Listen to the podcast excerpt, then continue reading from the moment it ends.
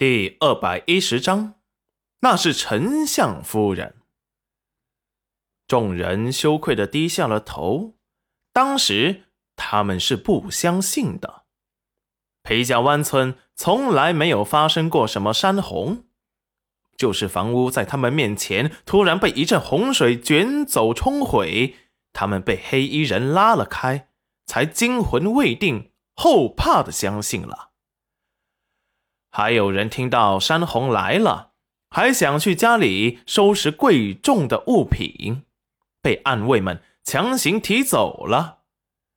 众人一时低头沉默。梁玉生好奇的看着三言两语就镇住了愤怒村民的戚云染，他是谁？竟然能在丞相大人面前开口说话？村民们还听他的？裴元君感觉到有男子的目光落在了戚云染的身上，一个眼刀子看过去，梁玉生也立即低下了头。梁县令也察觉到了儿子的打量，小声警告的说道：“那是丞相夫人，你别乱看。”梁玉生一惊，丞相大人回乡办差。都要带着丞相夫人，低下头也不再打量。裴元君见戚云染帮着他说话，眸中闪过暖意，看向众人时却多了几分威严。现在我们最主要的是把村子里的水给排出去。我记得村子离这里一里外有一条大江，贯穿了周边几十个村子。是专供周边村子粮食的灌溉，只要挖开了渠道，把水给引到了大江上去，村子里的水就可以排干净。等水排完了，再说下一步的事。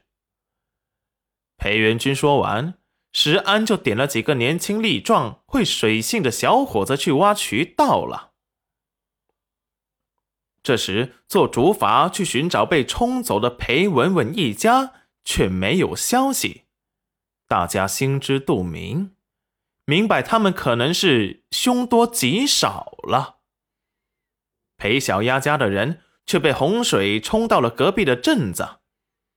裴小丫卡到了一棵大树上，第二日就被人给救了。他母亲和弟弟。不知所踪。暗卫们见他完好无损，并没有把他给带回来，只是告诉了大家，他被人救了，就在隔壁的村子。众人心思沉重，根本不关心他会怎么样，活着就好。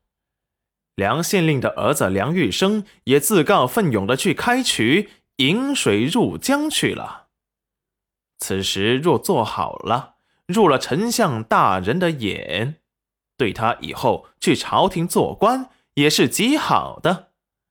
梁县令乐见其成。剩下的妇女孩子们，裴元君交给戚云然安排，他自己带着梁县令和赵宝业上了二楼书房。下官参见丞相大人。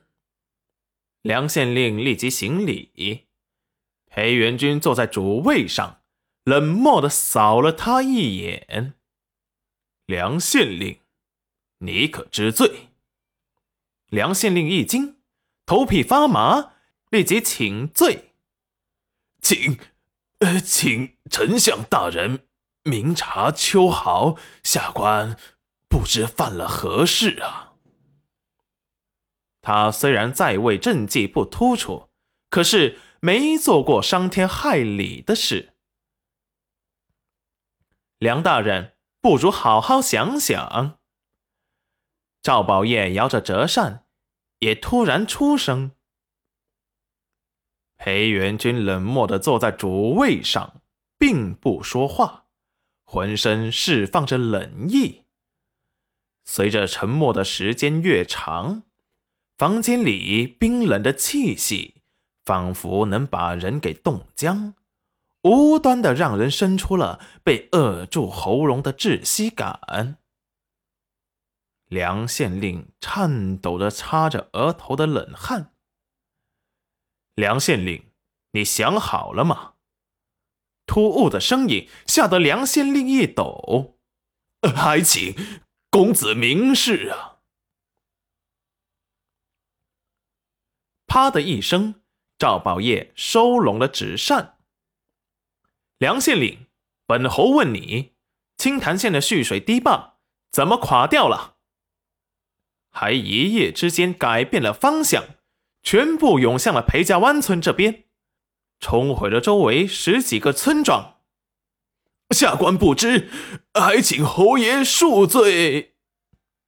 梁县令颤抖的伏在了地面上，他刚才自称本侯是侯爷没错，本来是想着跟着丞相大人来刷存在感，让他的官位松动松动。没想到却被他们给盯上了。